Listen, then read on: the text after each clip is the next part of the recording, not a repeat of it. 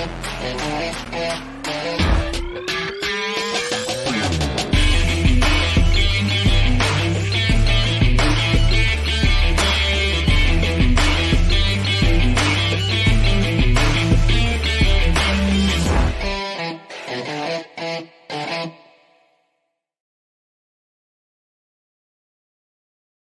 Hola, hola, hola, ¿cómo están? Muy buenos días. Sean todos bienvenidos a otro programa más de Inversionista Digital 818. Aquí nos reunimos a conversar sobre inversión inmobiliaria, cómo invertir en departamentos y lograr que se paguen solo. ¿Y por qué decimos lograr? Porque el que tiene que hacerlo, el responsable, no es nada más ni nada ni menos que tú. Así de simple. Aquí no hay magia, aquí eh, no hay trucos solamente hay información, dedicación, conocimiento. A eso nos dedicamos, a eso hacemos todos los días, buscamos eh, las mejores oportunidades de inversión para después mostrárselas a ustedes. Y todos los días tenemos un tema específico relacionado con la inversión inmobiliaria. Y el tema del día de hoy dice así.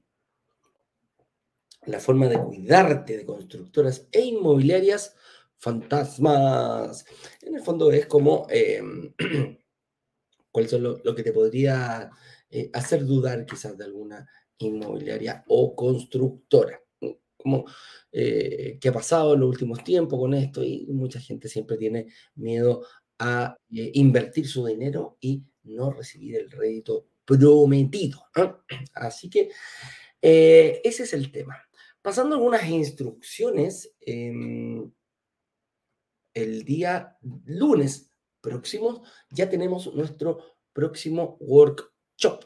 A eso, eh, para llegar a él, eh, tenemos hoy día la página de instrucciones donde puedes ir y te va a decir que la clase 1 va a estar disponible en 3 días, 10 horas y 39 minutos con 14, con 13, con 12 segundos. Precisamente porque eh, el próximo lunes a las 7 de la tarde en punto vamos a partir con otro, em, con otro, con nuestro último workshop del año. Viene bien entretenido, un proyecto eh, muy, muy, muy, muy bueno. Ya estamos afinando ahí los últimos detalles para eh, avanzar con él. Em, ¿Cómo me puedo inscribir? En esta misma página lo vas a encontrar, eh, brokerdigitales.com slash workshop. Work de trabajo en inglés y shop de compra. Te vas a encontrar en esta misma página de instrucciones con eh, un pequeño videito de que explicamos qué es la semana de desafío de la inversión inmobiliaria. Así la llamamos, ah, ese fue el título que le pusimos, y consta de tres clases, la clase 1, la clase 2 y la clase número 3, los siete pecados capitales, tu verdadera capacidad de inversión y la estrategia de ciclos y los superciclos. Siete pecados capitales, los errores, lo que no hay que hacer. Son eh, siete errores que muchas veces más de alguno hemos cometido, y hemos porque me, uno cuando con Ignacio y el señor director partimos en esto, mm, fuimos detectando cuáles eran esos errores graves y que teníamos que compartir con nuestra comunidad para que no los cometieran.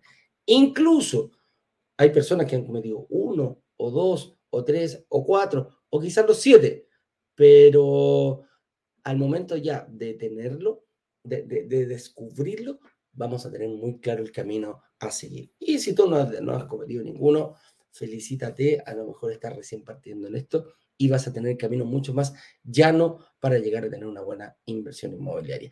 Y después viene tu capacidad de inversión. Ahí sí que metemos las manos en la masa y hasta el codo, en el sentido de que vamos a analizar eh, cómo prepararme para un eh, crédito hipotecario al momento que lo necesite, dependiendo eh, si es entrega inmediata, entrega, pronta entrega o entrega futura. Eh, vamos a calcular ratio financiero, vamos a aprender a, calcular tu verdadera capacidad de inversión. Y eso es muy importante. Como todo esto puede sonar muy lindo, números grandes y todo, pero cómo lo llevo a mi realidad. Porque el objetivo de todo este workshop es que desde el día uno, aunque no sepas absolutamente nada, seas capaz de crear tu propia estrategia de inversión para el día martes que tenemos el lanzamiento oficial. Ahí ya nos vestimos de etiqueta y pasamos hablar con la inmobiliaria eh, para que nos explique un poquitito que, eh, por qué por qué. decidió invertir ahí, por qué hizo ese trabajo, por qué le gustó ese proyecto, por qué definió esa tipología y las características, eh, las características del, las características del, ah, las características del, departamento están más enfocadas en persona, en vivir o en, en, invertir. Entonces, todo eso vamos a ir descubriendo, sin dejar la clase número 3, que es muy importante, porque vamos a definir cuándo empieza un ciclo cuando termina un ciclo, qué es eso del fondo de inversión, cómo me puede aportar a tener una buena estrategia de inversión y la famosa recuperación del IVA. A eso nos referimos y para allá apuntamos. Señores, ¿qué más va a encontrar en esta página de instrucciones? Eh, ah, eh, la, descargar el estado de situación, eh, agenda una reunión de análisis gratis, etcétera, etcétera. Si no estás en, el, en, el, en el grupo aún, pues el paso uno, inscribirte en los grupos de WhatsApp para ingresar a la comunidad y recibir información todos los días de una forma relevante. También puedes agendar una reunión de análisis gratuita con nuestros analistas. ¿Para qué? Para que puedas, antes del lanzamiento, puedas ir viendo cómo vas a proyectar tu estrategia de inversión y después, una vez realizado ya el, em, el, workshop, una vez realizado eh, la, reserva, seas capaz de tener una, estrategia y si tiene alguna, algún, detallito ahí que afinar, lo hagas en conjunto con nuestro equipo de analistas. ¿Qué más encontramos en esta página de instrucciones? Un poquito más puede ser eh, em, testimonios, em, un poquito de nuestra historia, te podemos hablar ahí, va un par de videos, todo lo hacemos a través de video, y los testimonios de todas las personas que ya han pasado, que ya se convirtieron en inversionistas. Mira, cuando hablamos de complementar renta, ahí tenemos a dos personitas. Me encanta la Ale eh, con su hermana, que ellas también invirtieron en conjunto. Hay personas extranjeras, hay personas que están recién saliendo de la universidad, hay personas que ya tienen 20, 30, 40, 50 años, hay de todo. Ve la que más te acomode, el, el que más te guste, y ahí puedes encontrar toda nuestra batería de testimonios de personas que han avanzado. Y eh, testimonio escrito, personas que se han acercado a Facebook y nos dejan su testimonio en palabra. Agradecido muchas veces de aquello, así que en eso estamos. Señoras y señores, vamos a partir con el programa del día de hoy. Así que eh, ya lo saben, brokerdigitales.com slash workshop. Eh, ahí está. Ahí inscríbete, regálale. Diciembre, el mes de los regalos, fíjate que regalar este link le puede cambiar la vida a muchas, muchas, muchas personas. Entonces, eh, el tema del día de hoy dice la forma de cuidarte de constructoras e inmobiliarias fantasmas. ¡Upa! Se cayó Instagram. Dame un segundito. Este Instagram de repente está medio mañoso. No sé por qué. Aquí está, espérame. Déjame que se cayó esta cosa. Ahí lo vamos a poner en vivo. Estás transmitiendo en vivo. Ahora sí, ahora sí, ahora sí. Ahí sí, que sí. Ya volvimos a estar en, Instagram, así que en unos minutitos más la gente que está en Instagram se va a poder seguir conectando. Eh, ya. Entonces, la primera pregunta. Aquí llamamos constructoras e inmobiliarias fantasma. Eh, un tiempo que habían, eh, prometían cosas que no podían cumplir, eh, se, se, vieron algunos. Pero la verdad que en Chile no hay tanta, tanta estafas inmobiliarias. Lo que sí nos tenemos que preocupar principalmente es de que cumplan con lo que, con lo que hacen.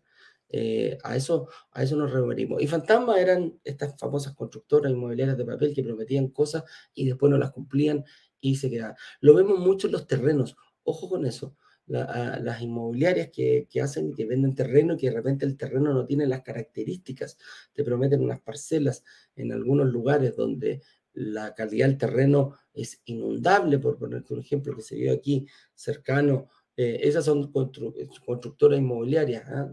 La inmobiliaria, mira, para vender cualquier cosa eh, de bienes inmuebles tiene que haber inmobiliarias. Inmuebles quiere decir que no se mueven, por eso se llaman inmuebles. Entonces, ya sean terrenos, casas, eh, edificios, eh, condominios, etcétera, etcétera, tiene que ir bajo una inmobiliaria. Y ahí es donde hay que hacer una, como dicen los gringos, ¿ah? Eh, la due diligence, estudiar un poquitito a la constructora, quiénes están detrás, quiénes son sus dueños, eh, a la inmobiliaria, que el, el, dueño del terreno, eh, cumple con los, con los permisos de edificación, va con los tiempos, va con los tiempos prometidos en, la Carta GAN, o eh, tienen otros edificios, otros departamentos, otras casas que ha hecho otros proyectos. Eso es bien importante hacerlo. El gringo le llama la due diligence, que es un poquito ver eh, a, quién, a, quién está detrás. a nosotros muchas veces veo eh, personas que, que nos, vistan, nos buscan en LinkedIn, por ejemplo. es una buena forma de saber quién es, quién es el dueño, eh, quién es la constructora, quiénes están detrás, quiénes trabajan en ella. Mi perfil de, de, de, de, LinkedIn muchas veces he visitado porque hay personas que dicen, bueno, ¿quién es este gallo que me está hablando? ¿Qué ha hecho? ¿Quién es, quién es Ignacio? ¿Quién es eh, el señor director? Etcétera, etcétera, etcétera. Entonces, a eso nos referimos como con hacer la due diligence, estudiar un poquitito eh, quién está atrás. ¿Y uh, qué tipo de estafa inmobiliaria existen? Antes sucedía mucho eh, el hecho de que eh, las inmobiliarias recaudaban dineros, recaudaban, em, recaudaban dineros tanto del pie y te pedían aportes iniciales, etcétera, etcétera, pero repasaba que eh, iban a, empezar el movimiento de tierra, la construcción y, nunca empezaba, y los, los de ¿cómo se llama? Se declararon en quiebra y se iban para cualquier parte. Eso no ha pasado, eso em, ya no pasa mucho porque la ley cambió un poquitito y nos protege a nosotros como inversionistas con un seguro.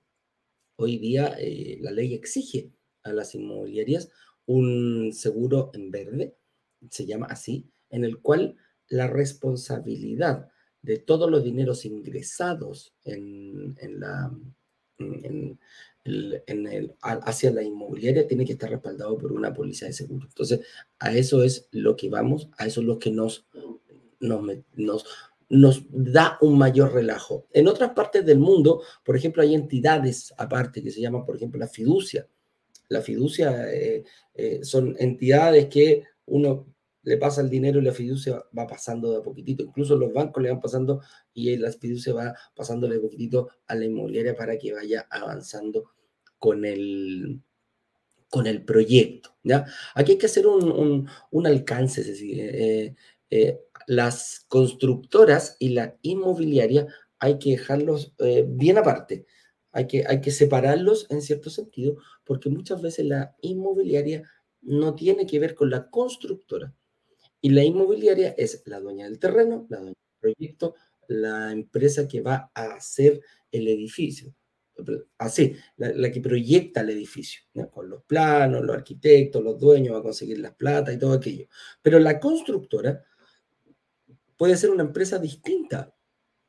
Puede ser una empresa distinta a, a la inmobiliaria. Entonces, la inmobiliaria, como es dueña del terreno, dueña del proyecto, puede licitar puede licitar la construcción a una empresa externa. Entonces, por eso ahí hay que hacer un alcance un poquitito en Chile, lo que es la constructora de lo que es la inmobiliaria. ¿Pueden dos constructoras construir un edificio? Sí, puede ser, eh, depende cómo lo tenga proyectado la inmobiliaria. ¿Puede quebrar una constructora durante la construcción de un edificio? Sí. ¿Me va a afectar algo a mí como inversionista? No. Lo, que puede afectar puede ser en el retraso. ¿Por qué? Porque la inmobiliaria, imagínate, proyecta un edificio de 15 pisos y en el, en el 3, no sé, tuvo problema económico, la, constructora se declara en quiebra, saca todas sus cositas, obviamente hay seguros comprometidos por parte de la inmobiliaria, hay unos seguros de, de líneas de construcción donde está asegurado hasta el último tornillo. están asegurados los plazos y los cumplimientos de los contratos. Todo esto se hace en base a contrato. Entonces, en ese caso, la inmobiliaria sale la constructora y la inmobiliaria está obligada a encontrar otra, otra constructora. Licita nuevamente, hace un periodo de licitación rápido para que sigan construyendo y vamos a ver quién va a tomar eh, para terminar ese, ese edificio. ¿Se da? Sí, se ha dado. Es recurrente, no es tan recurrente, pero, pero se da. Y muchas veces nosotros los inversionistas no tenemos idea que esto sucede. Así que no es algo que nos, nos vaya a preocupar mucho como inversionistas. Va, por otro, va por otro lado el... Em, va por otro lado nuestra preocupación, nuestra preocupación más directa con la inmobiliaria. Y mientras ellos construyen y hacen todas sus cosas, nosotros tenemos que estar encargando de cómo conseguir los eh, créditos hipotecarios. Ese, y pagar el pie. Ese es nuestro desafío durante el periodo de la construcción. ¿Cuánto, ¿Cuánto podría llegar a perder si caigo en una estafa? Bueno, por lo general el dinero, el dinero aportado. ¿no? Es, a, eso es lo que se dedican. Puede ser en cuotas, puede ser en primera cuota, etcétera, etcétera.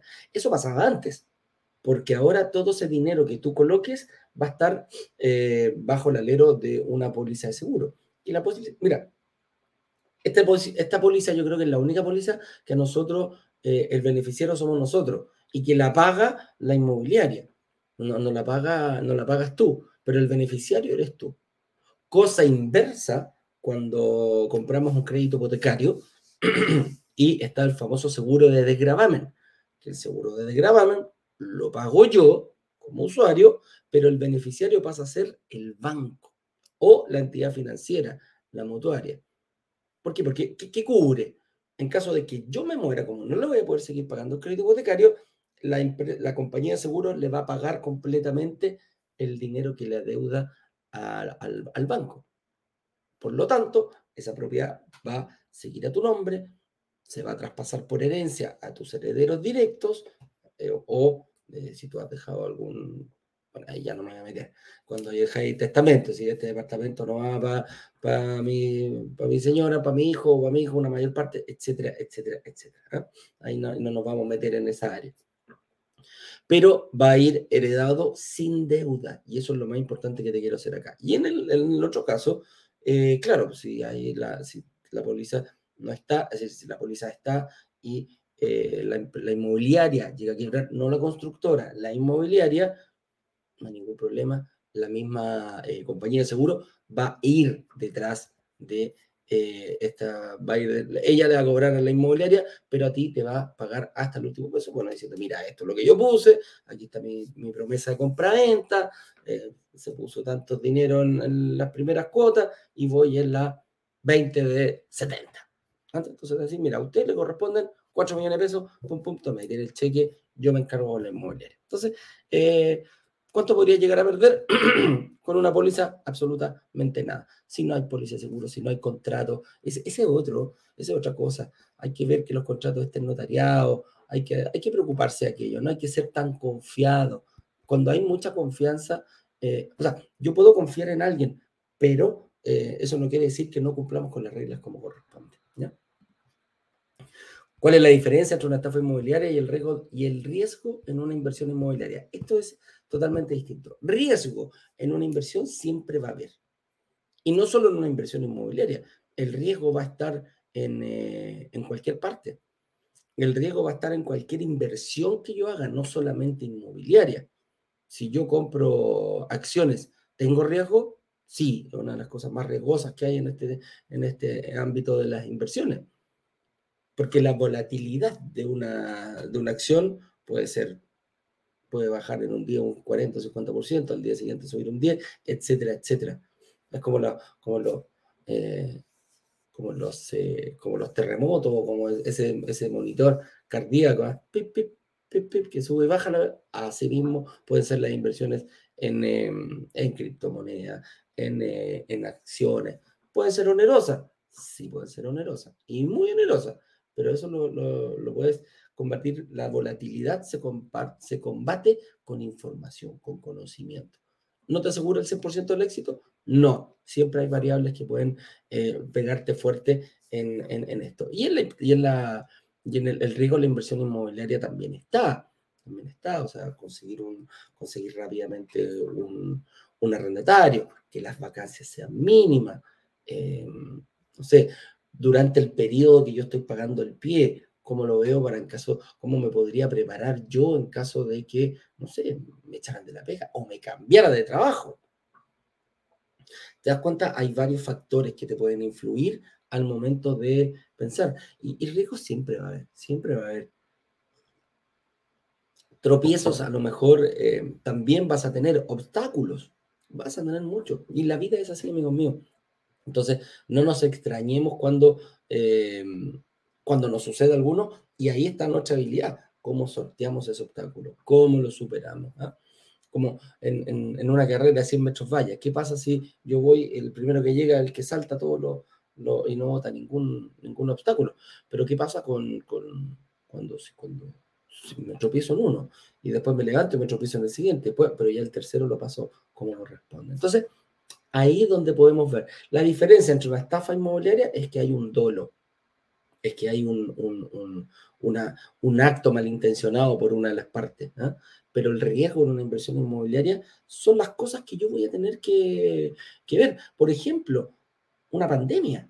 ¿Cómo me podría afectar una pandemia? Lo teníamos visto, en, lo teníamos previsto. ¿Fuimos capaces de prever una pandemia? Nadie en el mundo lo previó.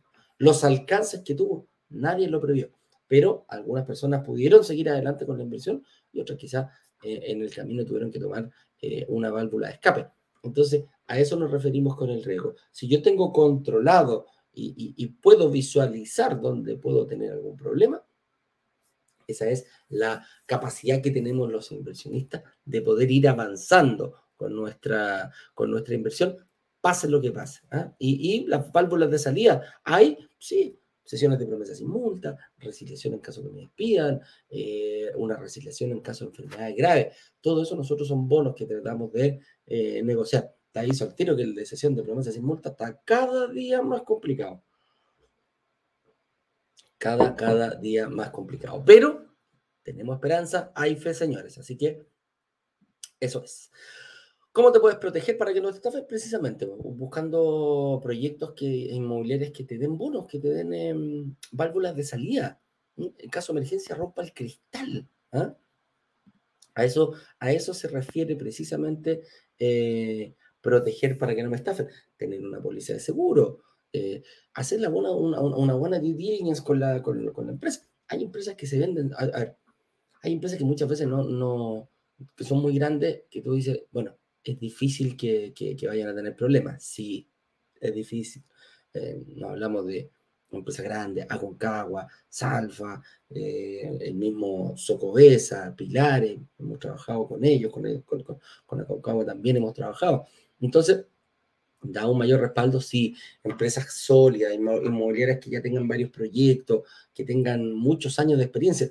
Montalva Quindos, que nosotros hemos trabajado con ellos también, hemos hecho buenos negocios y le hemos lanzado eh, buenos proyectos, ya más de 70 años en el mercado. Entonces, te puedes dar cuenta que por lo general no te asegura nada, ojo, pero sí te da una mayor tranquilidad, ¿no?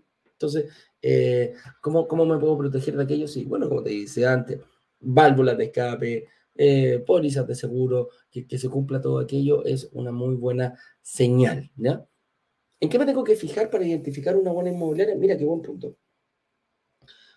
No estoy diciendo que una buena inmobiliaria sea solamente y únicamente exclusiva a las que tienen mucho tiempo. Hay muy buenas inmobiliarias que son jovencitas, que están partiendo, eh, que son pequeñas y, tienen sus, eh, tienen dos, tres, cuatro edificios, pero fíjate cómo han construido. Eh, hay, que fijarse, hay inmobiliarias que son expertas en construir casas. Hay inmobiliarias que tienen proyectos exitosísimos en oficinas en edificios de oficinas, en etcétera, etcétera, etcétera. ¿Qué quiero ir con esto?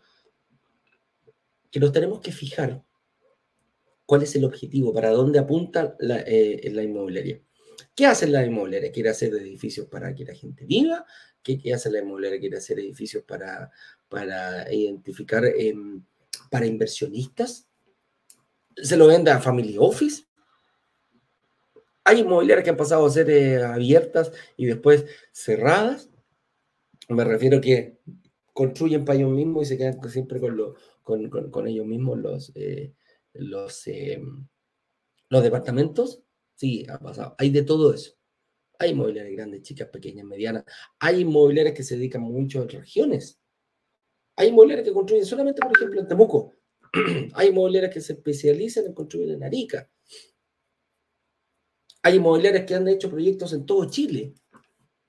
etcétera, etcétera, etcétera. Hay inmobiliarios que son especialistas en la región metropolitana, en comunas de la región metropolitana.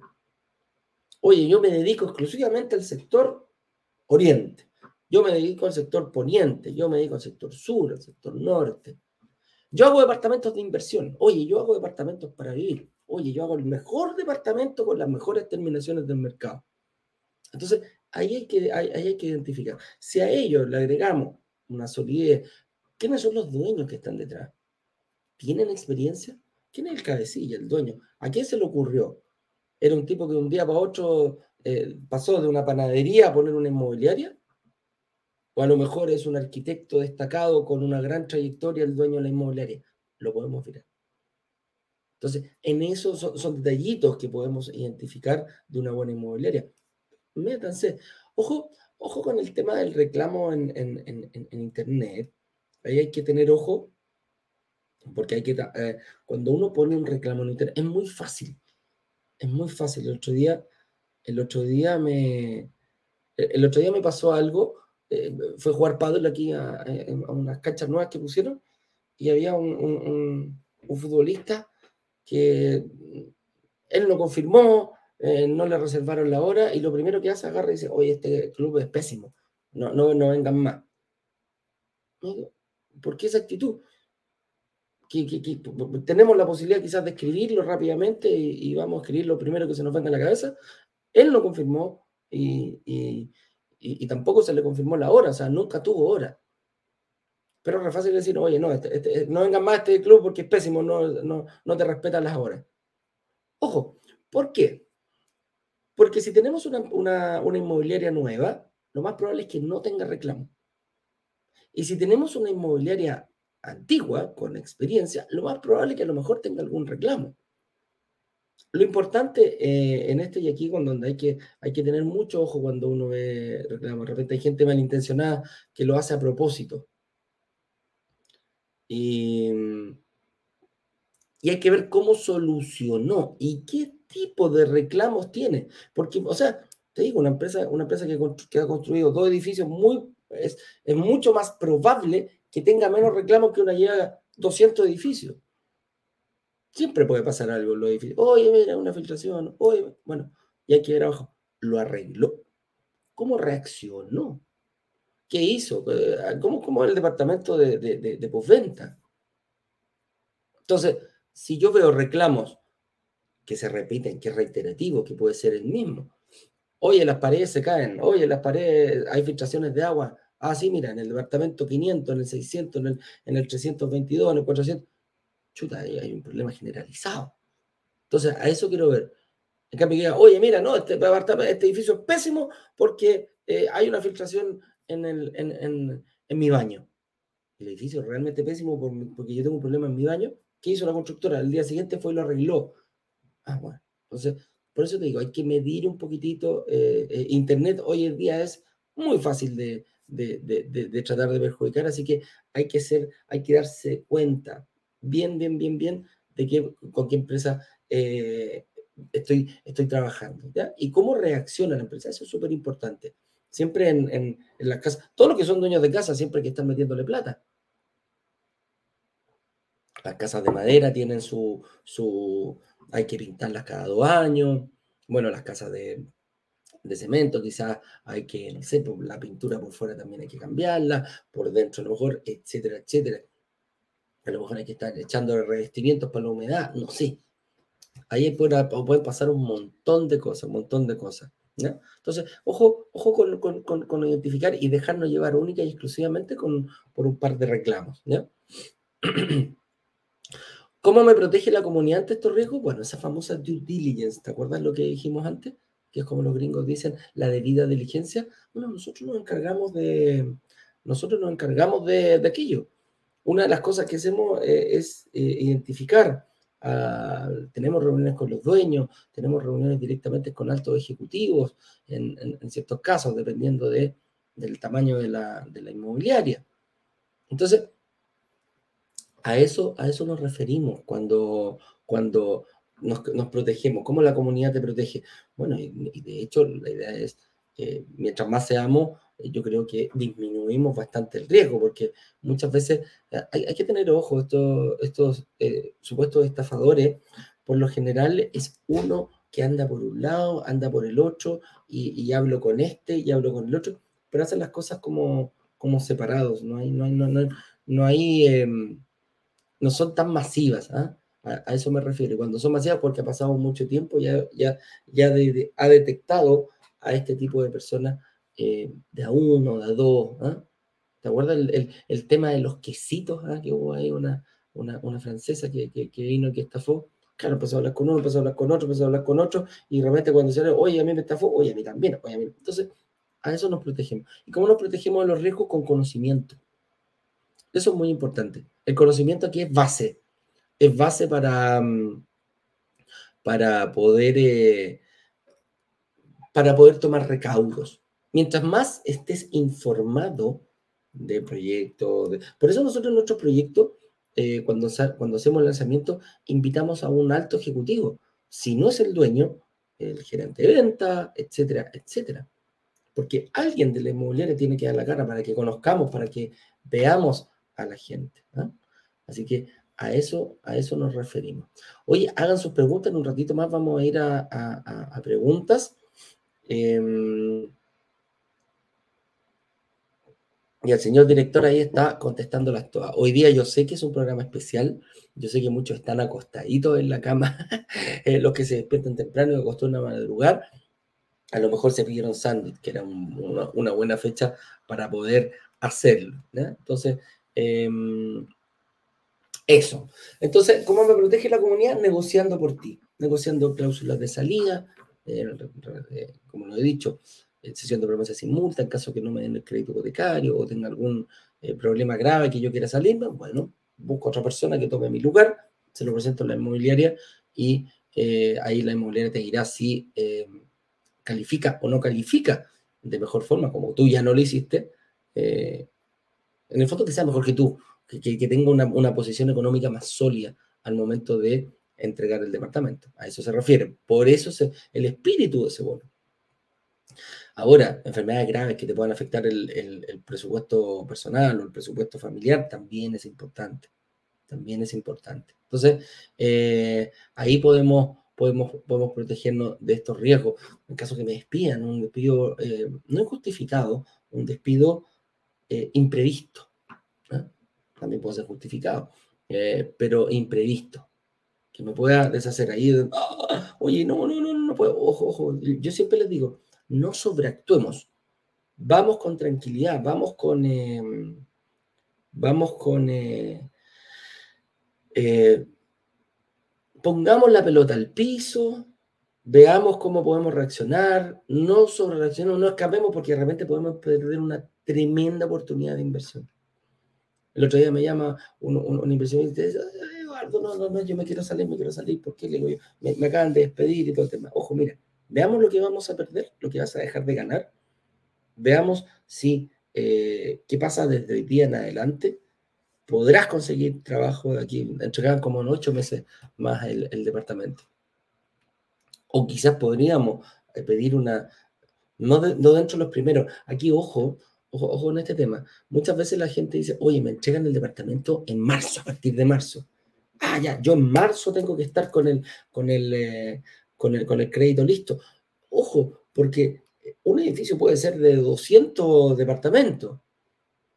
Sí, pero resulta que la inmobiliaria tiene la capacidad para, para, para, mm, para escriturar 20 departamentos al mes. Por lo tanto, se va a demorar 10 meses en entregar. No es, no, no, no es que el, en el mes de marzo van a estar los 200 créditos, las 200 personas, la inmobiliaria va a estar escriturando 200 departamentos. ¿Ya? Ojo, eso no pasa así. Entonces ahí hay riesgos que podemos mitigar. Entonces, claro, digo, no, mira, vaya a cobrar, sí, mira, voy a cobrar un, un, un, seguro de cesantía.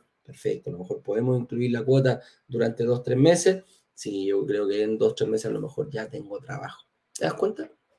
entonces no tengo trabajo los tres meses. Bueno, ahí tomamos la decisión y ahí podemos pedir, no sé, un corte en, los CC, en el CC de pago. Mira, hay montones de formas de ayudar, pero no, no sobreactuemos. Pongamos la pelota al piso, seamos conscientes veamos qué estrategia podemos seguir. ¿La tendremos que cambiar? Sí, no hacer una estrategia, hacer una táctica, porque la estrategia va a seguir siendo la misma. Vamos, la táctica de cómo pagar el pie, bueno, la vamos a ir eh, modificando producto de aquello. Y si no, bueno, está el beneficio, que a eso es lo que, a es lo que nosotros eh, buscamos y vemos, ¿ya? Hoy dice, si invierto en el fondo de inversión, ¿cómo lo hace para protegernos? Eh, el fondo de inversión está, está, está bien protegido porque nosotros, el, el, fondo de inversión uno compra cuotas, ¿ya? Uno compra cuotas para aquello. Entonces, eh, lo primero que hay que hacer cuando nosotros vemos en un fondo de inversión es si este fondo de inversión es legal. Y para ello tenemos que irnos a la página de la CMF para poder eh, chequear que el fondo esté inscrito en la CMF.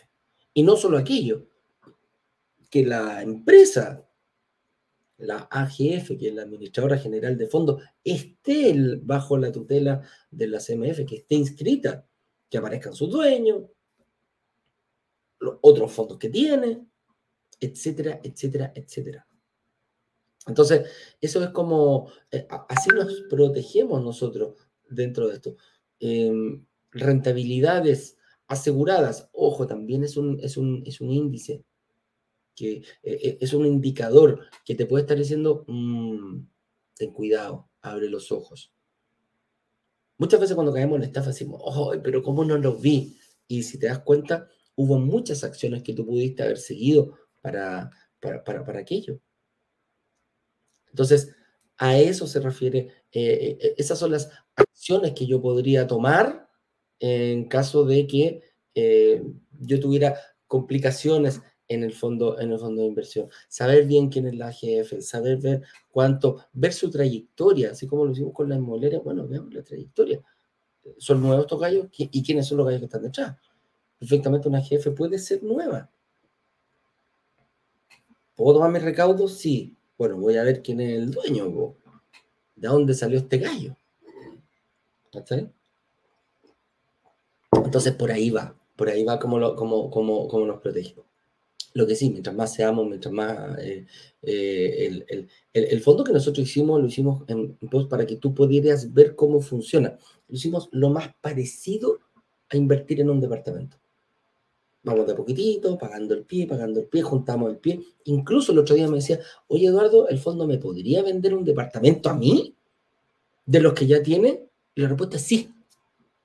Si tú estás en el fondo y resulta que empezaste a meterle plata, meterle plata, le inyectaste, le inyectaste dinero, te comprometiste con 12 cheques y de esos 12 cheques le, empezaste a meter por, por, por volcaste tu capacidad de, de, de ahorro al fondo, bueno, es una, es una, es una de las, em, es una de las eh, estrategias que puedo decir, oye, mira, yo resulta que sin darme ni cuenta entre las rentabilidades que, que, me dio el fondo, me, pasó unas ganancias trimestrales, las volví a reinvertir.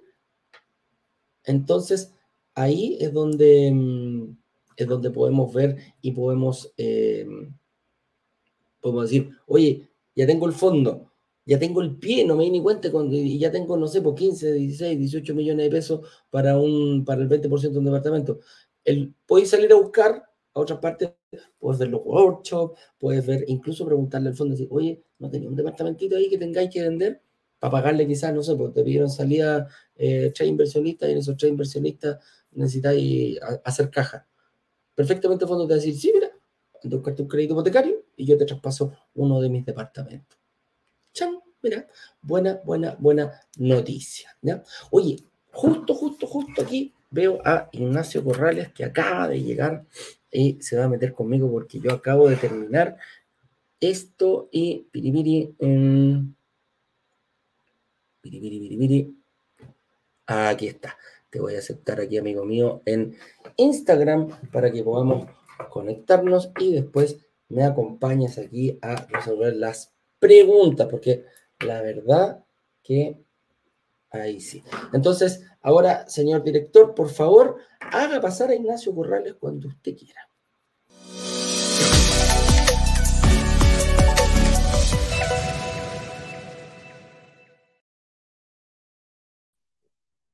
Hola, hola, hola, ratón con cola, ¿cómo está don Eduardo?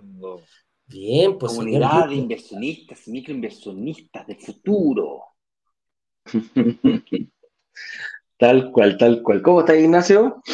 Muy bien, preparado, listo, dispuesto, ansioso para responder las preguntas de esta comunidad. Eh, Oye, lo, único que te digo, lo único que digo es que están más lentos que Río Mermelado hoy día, porque como es sándwich, la comunidad está, yo, creo que están tomando tecito, costadito, escuchándonos, a diferencia quizás de otros días que están dejando a los niños en el colegio y van en el auto. Así que hay, eh, hay, hay, gente, pero están lentas las preguntas. Así que vamos a tratar de responder lo que ellos, eh, lo que ellos, eh, lo que, lo que, los que hagan preguntas. Así que aprovechemos y pasemos el tiro aquí a ver qué cantidad de preguntas me tiene el... Ah, igual hay seis preguntas, compadre, así que nuestra comunidad no, no nos pregunta, le damos media hora, pero tranquilo. Tranquilidad. Oye, Pedro Gutiérrez nos pregunta. Media hora hablando. sí, tal cual, eso no es problema. Oye, dice Pedro Gutiérrez, ¿es buen tiempo para refinanciar mi hipotecario? Lo compré hace 11 o 12 años. Mira,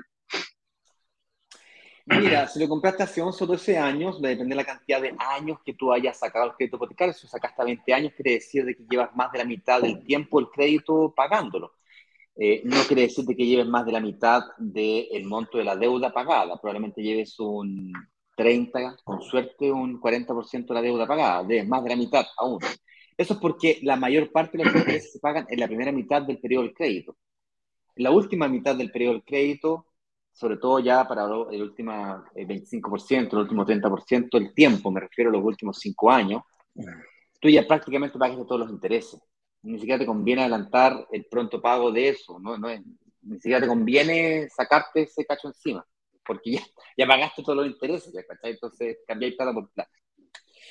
Con eso dicho, la pregunta es, ¿me conviene o no me conviene refinanciarlo? Eh, desde el punto de vista mm, de, de, de tasa de interés, probablemente la tasa que tienes, bueno, hace 10, 12 años atrás, déjenme pensar, 10, 12 años atrás, estábamos en, en 2012, las tasas, las tasas probablemente, no me acuerdo en cómo estaban las tasas en esa época. Hoy día las tasas están en 4%, 4,3%, cae 4,7, 4,8, hay unos hipotecazos ahí que sacaron recientemente del, del patito y eso marca la pauta. La, mm, o sea, si tú tienes una tasa de interés, cualquier cosa arriba del 5%, yo acabo de sacar unos créditos hipotecarios a inicio de año al 5,5%. Entonces la pregunta es, ¿me conviene? Mira, si lo miras solamente por el aspecto de la cuota, quizás no te conviene, no te conviene. Si lo miras solamente por el aspecto cuota, quizás no te conviene. Pero si lo miras una visión un poco más amplia a modo de negocio, si es que refinanciar tu, tu hipoteca te permite invertir en uno o dos departamentos porque te sacas carga financiera que te permite entrar al mundo de la inversión inmobiliaria, eh, quizás es un excelente negocio. Porque piensa conmigo, un supongamos que logres invertir en un departamento, un departamento de 3.000 UF, un poquito menos de 100 millones de pesos. Perdón, un poquito más de 100 millones de pesos. 100 millones de pesos, venga. Y te ganáis una plusvalía real sobre inflación, porque es un efecto, del 5%. Viejo, son 5 millones de pesos. Y supongamos que la cuota te quede 100 lucas más cara, porque te cambiaste una tasa que tenía y una tasa buena. 100 lucas, 100 lucas, son un millón dos, más al año. O sea, tú vas a ganar 5 millones con un costo mayor de un millón dos. ¿Te va a afectar tu flujo de caja? Sí, porque los 5 millones de pesos no te entran al bolsillo, pero es patrimonio. Entonces, eso es lo que tienes que mirar. Te pregunta, ¿es buen tiempo para refinanciar? Depende. No sé si respondí tu pregunta, mi estimado. Yo, refinanciaría, o sea, yo le pongo toda la energía al, mundo de, de, inversión inmobiliaria. Porque estoy construyendo patrimonio, porque quiero garantizar mi futuro. Quiero tratar de anticipar mi pensión, de hecho. Y si cuando consiga eso, voy para la segunda meta, que es comprarme la casa propia. Al contado, sí, sin deuda. Y quiero tres casas. No, no una. Obvio. Oye, estoy viendo, me metí aquí a, a echar una miradita Estoy viendo un, informe del CERNAC del año 2011, 10 años atrás, que, más o menos, a cuánto estaban las, tasas de interés, la, fluctuación. La más baja, 4%. La más alta, 5,8%. Ah, está bueno. 10 años después, están, igual que ahora. Entonces, por eso ahí, cuando la gente nos dice, oye, no, las cosas están altísimas. Viejo, comparémoslo con qué. Entonces, comparemos con qué. Y si te das cuenta, más o menos un 4, un 5% pasa a ser casi un promedio, fíjate, y ahí podríamos seguir viendo entre otros años. Pero hace 10 años atrás, en el año 2011, dice acá, 2011, la tasa de interés para créditos en UF financiados a tasa fija oscilaron entre 4 y 5,8% anual, alcanzando una diferencia de 45% en la tasa inferior a la tasa superior. O sea, en promedio está 5%. 5%. 5%. Claro. Las, cajas las cajas de compensación y cooperativa oscilaron en un 5.26 y un 4.94. O sea, prácticamente un escenario muy similar 11 años después eh, al que tenemos al día de hoy. Sí. con la, con la portabilidad financiera es muy fácil refinanciar. Pero cuando digo fácil, fácil, fácil. O sea, ni siquiera tenés que, antes tenías que esperar que tu banco le respondiera y no sé cuánto, y te tramitaban y se demoraban. Hoy día, viejo, 30 días. No, tú ni siquiera tenés que pedir permiso. Tú lo ejecutáis nomás, pa. Claro. El, el, banco 2 le informa al banco A que le pase. ni, siquiera le pregunta, mira, eh, pásame. No hay carta de guardo, no hay ninguna cosa. Nada, no hay carta de guardo, nada. que, y el banco A se ve la obligación por ley de traspasársela. Porque es una decisión personal tuya. Tú decidiste cambiarte. Y el banco B le, paga, ¿no es cierto? Le prepaga al banco A y se queda con tu nueva deuda, tu nuevo financiamiento. Esperamos haber respondido, Miguel. Si no, eh, haz tu reunión de análisis, pide una reunión de análisis gratis que te permita eh, analizar tu situación financiera más detallada eh, y que construyen juntos con el analista financiero de nosotros una estrategia para ti. Claro. Daniel Pacheco nos dice, hola, este live queda grabado, no solo este, amigo mío, todos, todos nuestros lives quedan grabados y los pueden, van saliendo, ¿o no? A ver. Un, detalle, ¿ok? Efectivamente, estos lives que llamamos Inversionista Digital 818, que lo hacemos a las 8.18 de la mañana, efectivamente quedan grabados, tú puedes mirar los lives de cuando Eduardo, cuando partimos, cuando yo usaba camisita, cuando tenía los ojos más azules, cuando no tenía barba blanca, cuando Eduardo se picó en el, se picó con él mismo en, el, en la mm. pandemia. ¿Quién se acuerda cuando estaba de moda pelarse y se picó y quedó todo pelado? Mm, así no va. Si alguien se quiere reír, cuando Eduardo nació los live con, con 4G, no tenía internet en su casa. ¿Alguien se quiere reír? Se puede ir a ver los primeros live de allá atrás. ¿Ok? Están ahí todavía. ¿Ok? Pero, detalle, la próxima semana, Eduardo les comentó, yo se los reitero, la próxima semana, el día lunes, comienzan el último workshop del año, el, pique final. No lo íbamos a hacer porque venía Navidad, pero al final de cuentas me convencieron y hicimos una semana corta, que es esta de preparación, y la semana que viene ya hacemos el workshop, el último del año. Le vamos a poner candela, pero le vamos a empezar así, pero a fondo, el pique final, como cuando estáis corriendo la maratón y te pegáis tu pique final, ya, este es el pique final. Esas clases son en vivo, pero salen del aire, o sea, son gratis y no son como estos live que son cualquier cosa son entretenidos, te permiten profundizar sobre un tema en particular, pero las clases no, viejo, las clases son un PowerPoint. Un PowerPoint que está milimétricamente estudiado para hacerte pasar de cero a ser capaz de ver oportunidades de inversión. Y más importante que eso, a ser capaz de decir si estás o si es tu momento de invertir o no, para que inviertas de forma financieramente responsable. ¿Vale? Así es. Oye, otra pregunta acá. Nos dice JE, J Ingeniería. Eh, buen día, brokers digitales. Al momento de pagar la reserva con una inmobiliaria o con brokers, eh, ¿qué documentos resguardos debemos tener? ¿Qué documentos resguardos debemos tener antes de firmar la promesa? Mira qué, qué, buena, qué buena pregunta. Bueno, el proceso es muy simple. Primero tienes una reunión con un analista que te analiza financieramente, si es que reserva, el momento de la reserva, eh, si es que eres aprobado financieramente, eliges la unidad del departamento. Luego hay un equipo de asesores que te ayuda con el proceso documental. Los documentos que tienes que presentar, si que fueras eh, dependiente, son súper fáciles. Las últimas tres liquidaciones, seis si es que tuvieses o ganases comisiones. Eh, las últimas 12 AFP, los típicos documentos que te piden siempre. Tienes que llenar un estado de situación y esas fichas se las presentamos a la inmobiliaria, la inmobiliaria la analiza y te llenamos el borrador de promesa compra-venta. Somos muy rápidos para ese proceso. Y rápido, rápido, rápido. Si tú la próxima semana quieres adelantarte a eso, vas a tener la posibilidad durante el workshop de llenar tu estado de situación anticipadamente, ir cargando los documentos a la plataforma. O si te complica cargar los documentos, lo puedes mandar por email a tu asesor y ellos lo cargan, no hay ningún problema. ¿Okay? ¿Y qué, qué en qué tienes que fijarte cuando estés firmando? Bueno, puedes pasar tú por un proceso de evaluación legal eh, con tu contado, con tu abogado y tributaria si es que fuese el caso también. Supongamos que tienes rentas altas, o sea, arriba de 5 millones, 6 millones de pesos y por lo tanto te afecta eh, tributariamente la inversión inmobiliaria, tienes que consultarlo con tu contador. También, bien, con eso dicho, es importante considerar o evaluar las cláusulas de salida del contrato. O sea, fácil entrar, pero que sea fácil salir, eso también es, importante. Nosotros trabajamos mucho en eso, en colocar cláusulas de salida, como sesiones de promesas sin multa o multa reducida, cláusulas de enfermedades, cómo funcionan, entender muy bien cómo funcionan esas cláusulas de salida es fundamental. ¿okay? hay, eh, em, hay una mala interpretación de, la, de quién es el responsable de una sesión de promesa. ¿okay? me he enfrentado con esa, con esa problemática últimamente. Entonces vamos a intensificar la comunicación de marketing para que quede bien claro antes de que firmes las reglas del juego. Porque después se producen confusiones, creen que el responsable recientemente recibió, recibió un, un WhatsApp muy desagradable. Como si yo fuera el culpable. o sea, ¿Tú? el, el banco cambió las condiciones, no calificaste un crédito, es culpa mía ahora. ¿Tienes la posibilidad de ceder? Sí, claro. Pero el cedente tiene que calificar, pues viejo.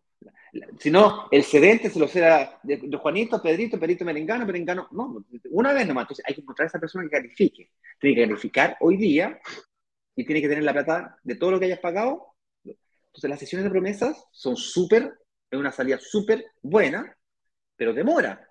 No, no, es, no es instantánea.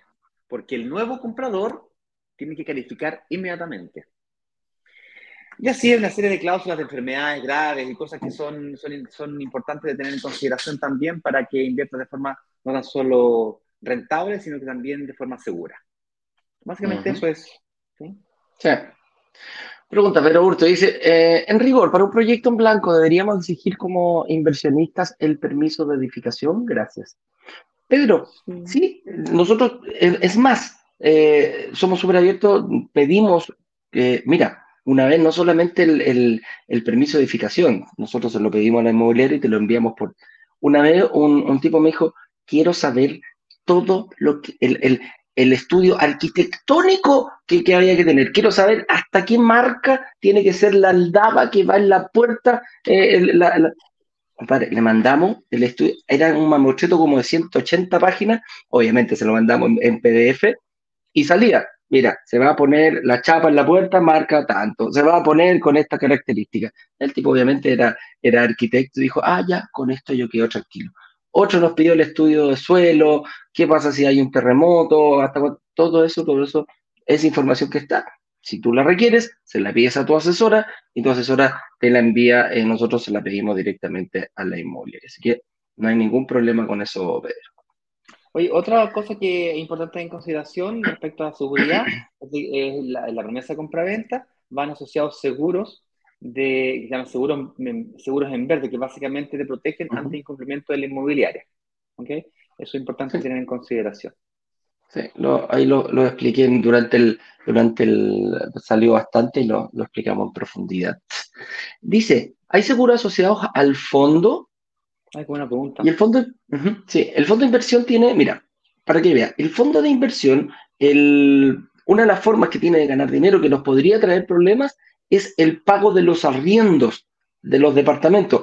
Como los arriendos eh, es una forma, es una entrada, imagínate, vos tenéis 100 departamentos, no los vais a tener desocupados. Voy a tener 100 y, quizás cuántos departamentos pueda llegar a tener el fondo, eso no lo sabemos. Pero eh, para proteger a las personas que ponen, porque una de las formas de ganar dinero es el cobro del arriendo, están obligados a tener seguros de arriendo todos los departamentos que estén bajo la tutela del fondo. ¿Qué quiere decir eso? Que el fondo se va a tener que preocupar que le paguen el arriendo, ¿correcto? Pero si no lo hacen, imagínate, no pagan 20 durante este mes, el seguro va a cubrir eso. Y nosotros como inversionistas estamos protegidos. Entonces, si hay 40 departamentos, los 40 van a tener que cobrarse el arriendo durante los 12 meses. Entonces, esa es una forma del fondo. El resto ya, bueno, eh, no, no, no, no, tiene, no, sé si hay otros seguros asociados, pero de eso sí se tiene que preocupar el fondo y está obligado a tomarle un seguro arriendo a cada departamento que sea parte del fondo. Otro concepto importante tener en consideración con respecto a, a seguros asociados al fondo es importante entender que los dueños del fondo son los aportantes, es decir, nosotros somos los dueños del fondo. La AGF no es la dueña del fondo, la AGF es una administradora, supervisada por la CMF más encima. Nosotros perfectamente como aportantes podemos cambiar de administrador, porque los dueños del fondo somos los aportantes. Entonces, eso eh, es un concepto importante de, considerar. Así es. Y la, administradora solamente compra departamentos eh, de entrega inmediata, departamentos que estén listos para ser arrendados. Entonces, los seguros están asociados con el arriendo, no con la, no con la inmobiliaria, porque la inmobiliaria ya, ya entregó el departamento. Si tú quieres eh, eh, ahorrarte todos los problemas de la entrega futura, que nos entregó, que se entrega atrasado, que no sé cuánto, que, que yo no califico con crédito hipotecario hoy día, que yo no sé si qué va a pasar en el futuro, bueno, entonces entrega inmediata su solución. Y eso es lo que hacer el fondo. El fondo va a entrega inmediata, pasando y pasando, viejo. Pierde un poco de rentabilidad porque el periodo de construcción es más rentable, pero es pasando y pasando, disminuye el riesgo y comienza a trabajar con el flujo de caja de los arriendos versus el dividendo. El fondo se apalanca con créditos bancarios de hipoteca, pero no se apalanca al 80-20, se apalanca al 50-50, 60-40, y no a 30 años, a 10 años. Por lo tanto, el, apalancamiento del fondo es mucho más restrictivo. Eso hace que la diferencia entre arriendo y dividendo sea gigante y produce arriendos para los propietarios del fondo, que somos nosotros, los aportantes. Arriendo se le llaman dividendos. ¿Y qué, porcentaje de dividendos? Bueno, cada tres meses hay liquidación de dividendos y se pagan a la cuenta corriente. Así es. Silvia nos dice, ¿qué opinan del tema de los remates para adquirir por ese medio? Ah, qué buena pregunta. Mira, eh, a mí me encantan los remates, lo encuentro extremadamente buen negocio. De hecho, el lugar donde puedes encontrar los precios más baratos del mercado es en remates. El problema del remate es que es más arriesgado que la... Es súper complicado. Porque cuando digo complicado, viejo, tienes que estar bien metido, tienes que estar, cuando digo bien metido, bien metido con cuñas y tienes que tener mucha experiencia o estar muy bien asesorado. Y cuando digo bien asesorado, con alguien muy, muy metido. ¿Okay? Mucho, mucho conocimiento. Sí. Eso sí, pues. que además los créditos hipotecarios solamente aplican para eh, departamentos nuevos. En remates no tienes que pagar ahí, chin, pasando y pasando. Claro. compráis a un 30% más barato, 40% más barato que precio de mercado, pero pasando y pasando. Tienes que tenerlo. Claro. Tienes que tenerlo. Si sale 100, son mira, si sale 100 y te, te, te ahorráis un 30%, bueno, 70 palitos catch, catch. O sea, tú pasáis por caja, termina el remate, pasáis por caja, dejáis un cheque, un valeísta y ahí, y ahí por, por, el valor total si sabía hacerla, Si sabía hacerla, excelente negocio. Lo mismo que ese, ese programa de los hermanos a la obra, eso de comprar, remodelar, ah, vender, también excelente negocio. Pero yo no sé tú, ah, no, es lo que ofrecemos acá, lo que ofrecemos acá es invertir, pero no, no yo no quiero un segundo empleo, pues. Si yo no me dedico a esto, yo soy, yo soy veterinario, médico, arquitecto, diseñador, tengo mi pega. Esto, esto es el plan, B, esto, es una construcción de patrimonio de renta pasiva, es decir, que me genere rentas hoy día o en el futuro próximo, sí que yo tenga que trabajar. Por eso que contratamos un administrador, ¿cachai? Delegamos esto a empresas profesionales, tiene que ser seguro, estable, Tal cual. Hay que estar ahí atento al lupo. ojo con los palos blancos. En, ojo con los palos blancos. O sea, en la serie viejo, que tiene que estar bien metido. Claro. Claro que sí. Oye, dice aquí J Ingeniería nos dice, nos pregunta nuevamente, para entrar al fondo, ¿debo fijar una cuota mensual? Rentabilidad en comparación con otras instituciones, por ejemplo, cuenta premium del Banco del Estado, variación UF más ya interés. ¿Qué será ya interés? No, no, no. No, no, no, no, cacho lo que es ya interés. Bueno, ¿puedes fijar una cuota mensual? Sí, puedes fijar una cuota mensual. Voy a partir con la primera parte. Dice, eh, ¿debes fijar una cuota mensual? Sí. Queremos que empieces en el, desde el fondo a practicar este músculo de lo que es separar una cantidad de, de tu, una parte de tu ingreso y llevarla a una cuota eh, hipotecaria, es a una cuota para pagar el pie de un departamento. Entonces, Si es así, sí, vas a tener que fijar 12 cheques y vas a tener que tú fijar el monto. Le va a poder ingresar por en cualquier momento, también tiene la eh, versatilidad para poder ingresar dinero en cualquier momento. Te ganaste un premio en la oficina, te aumentaron el sueldo, etcétera, etcétera, etcétera. Em, la, dale con la segunda parte. Claro, si conviene más el fondo versus un fondo MUD, un depósito a plazo, la respuesta es, eh, no, conozco el, la, cuenta premium del cuenta premium. pero este fondo es UF más, se espera que tenga un 4,5. ¿okay? Puede ser 5, puede ser 6, puede ser 8, puede ser 10. Generalmente los fondos de inversión inmobiliaria están en torno al 8 y al 9%, pero no, te quiero decir eso, a pesar de que ya lo dije, porque la sí, porque si después, no, si yo, si yo te prometiera, si yo te prometiera el 8% y después te paso el 6, me matáis, Claro, claro. Y, aparte que no estamos prometiendo nada. Son rentabilidades esperadas. Esperadas, quería clarificar eso. ¿okay? El fondo trabaja con eh, rentabilidades esperadas. Yo no te puedo garantizar nada, porque, como dice la CMF, rentabilidades pasadas no garantizan rentabilidades del futuro. Sale tu cheque que te ponen, ya, esto funciona así. No, claro. no, y aparte que, aparte que no sé, pues si de repente va a poder algún inversionista que diga, mira, ¿sabes qué? Yo tengo acceso a un fondo que me da UF más 25% anual. Viejo, ah, ándate para allá. Juegue, juegue, no hay ningún problema, no hay ningún problema. Si nosotros no estamos diciendo que somos el mejor fondo, lo único que te estamos diciendo es que te vamos a enseñar desde el fondo a personas que a lo mejor no califican hoy día para una, una, una o, están pasando por un momento complicado, o sencillamente dicen, pucha, todavía no tengo acceso al crédito, pero yo sé que de aquí a tres años más puedo tenerlo.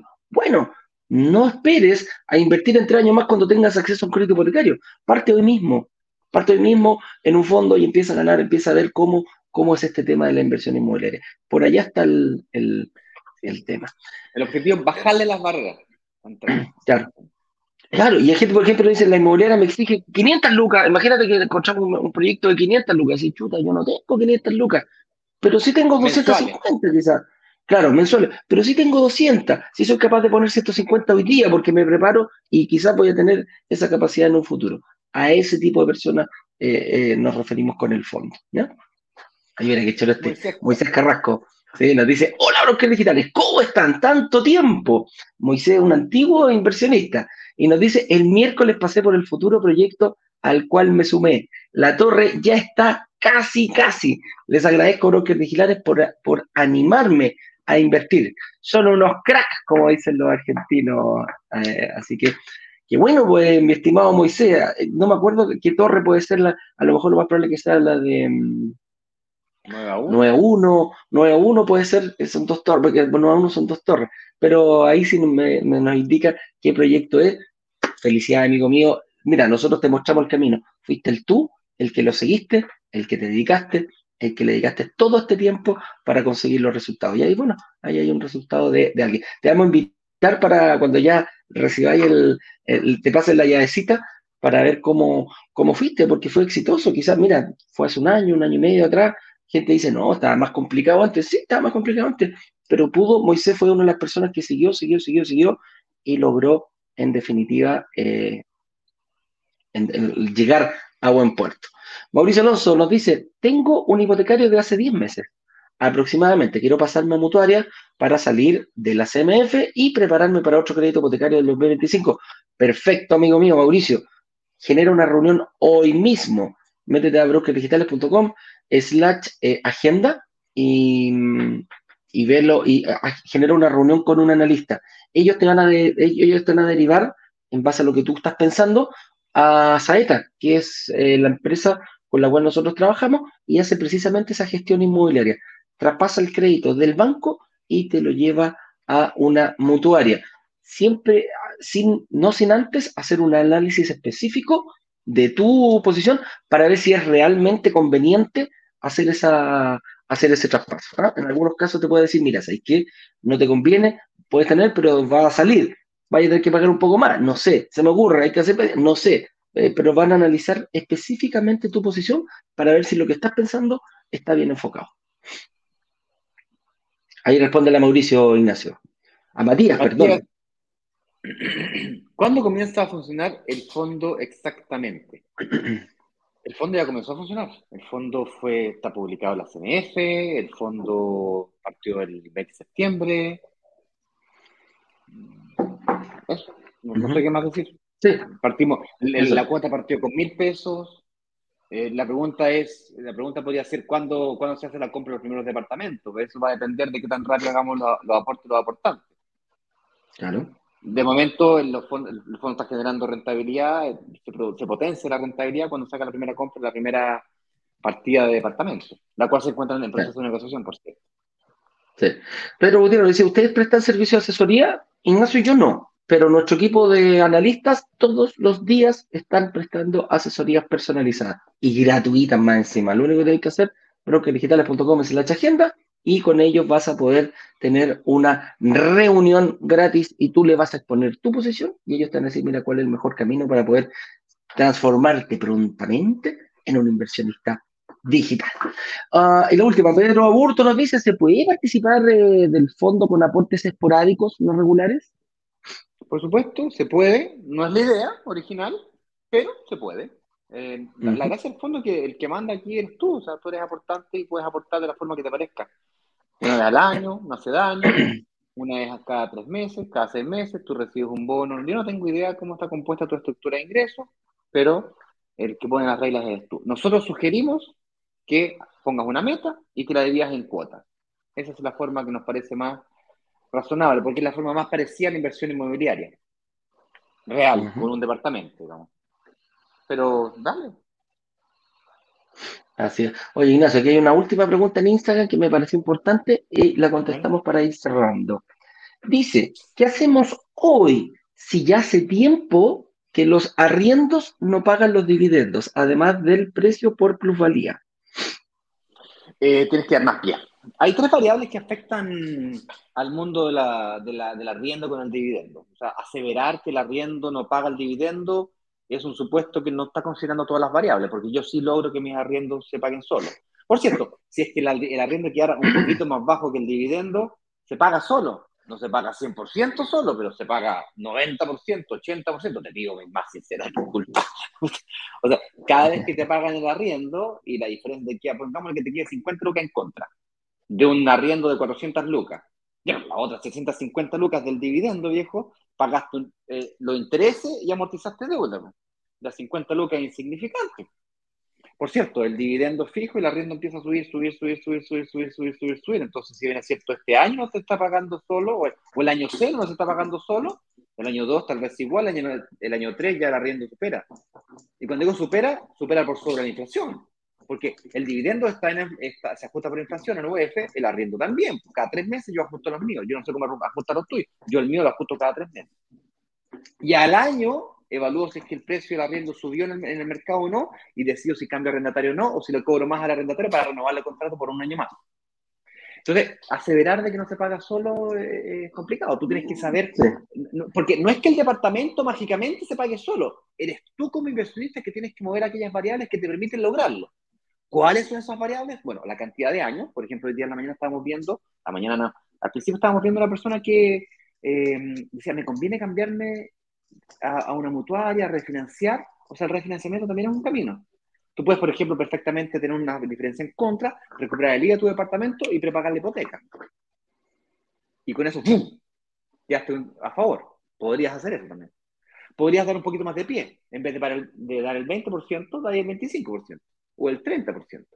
Para el 20, 25 o 30% o dar más pie, necesitáis más tiempo. Entonces, es, estratégico. No inviertáis en el departamento de entrega inmediata. No inviertáis en el departamento que se entrega en seis meses más. Invierte en el departamento que se entrega en dos años más.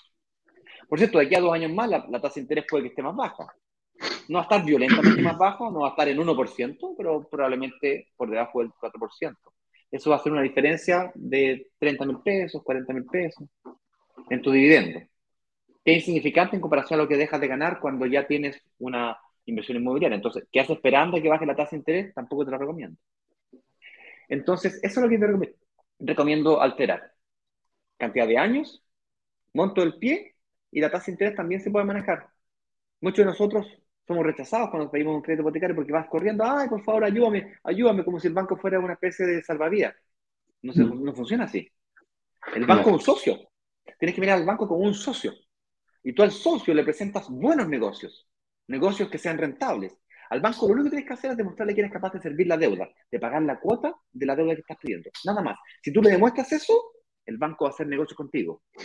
Tienes que ser más bonito la fiesta para que todos los bancos quieran sacar contigo. Entonces, la mejor tasa te las mejores condiciones, la mejor tasa. Y para hacerle más bonito la fiesta, tienes que prepararte. Tienes que hacer ajustes financieros, dejar de pagar la cuota del auto, no renovar el auto, terminar de pagar un crédito de consumo que pediste cuando estábamos en pandemia. Entonces, eh, eso puedes invertir hoy día, entonces para la fecha de entrega, cuando saques el financiamiento, ahí está. Y ahí está perfecto. Entonces, eh, vuelvo y repito, no es que mágicamente los departamentos se paguen solos, hay, un, mal, hay un mal concepto de eso. Sí. Es cómo invertir en departamentos y lograr que se paguen solos. El que logra eres tú. ¿Cómo? Moviendo aquellas variables. ¿Qué variables? Bueno, aquí hacemos grandes esfuerzos para poder explicarle qué variables son. Pues. ¿Vale? A mí me entusiasma esto, me pone sangre, me hace, vibrar. Me vamos, este tema. Oiga, señor director, cerramos, cerramos entonces, Ignacio. Eh, nos preparamos para un día, un próximo, un super lunes le llamamos nosotros, porque el super lunes ya sale al aire la primera clase. Vamos a estar el día lunes a las 7 de la tarde en punto partiendo con la primera y última clase del año 2022, eh, la clase número uno. Entonces, eh, prepárate. Si no sabes cómo hacerlo, bueno, agéndate en tu agenda, una, una, visita, una campanita desde las seis y media, resérvate ese horario. Y cuando digo resérvate ese horario, es algo que puede cambiar tu vida, así que resérvalo mueve las variables para que tú estés tranquilo en un lugar concentrado, porque va a ser mucha, y cuando digo mucha, es muchísima información en muy poco tiempo. Así que nosotros nos preparamos, Ignacio, para el día lunes. ¿Cómo te tienes que preparar tú durante todo el fin de semana? brokerdigitales.com slash workshop. Así de simple.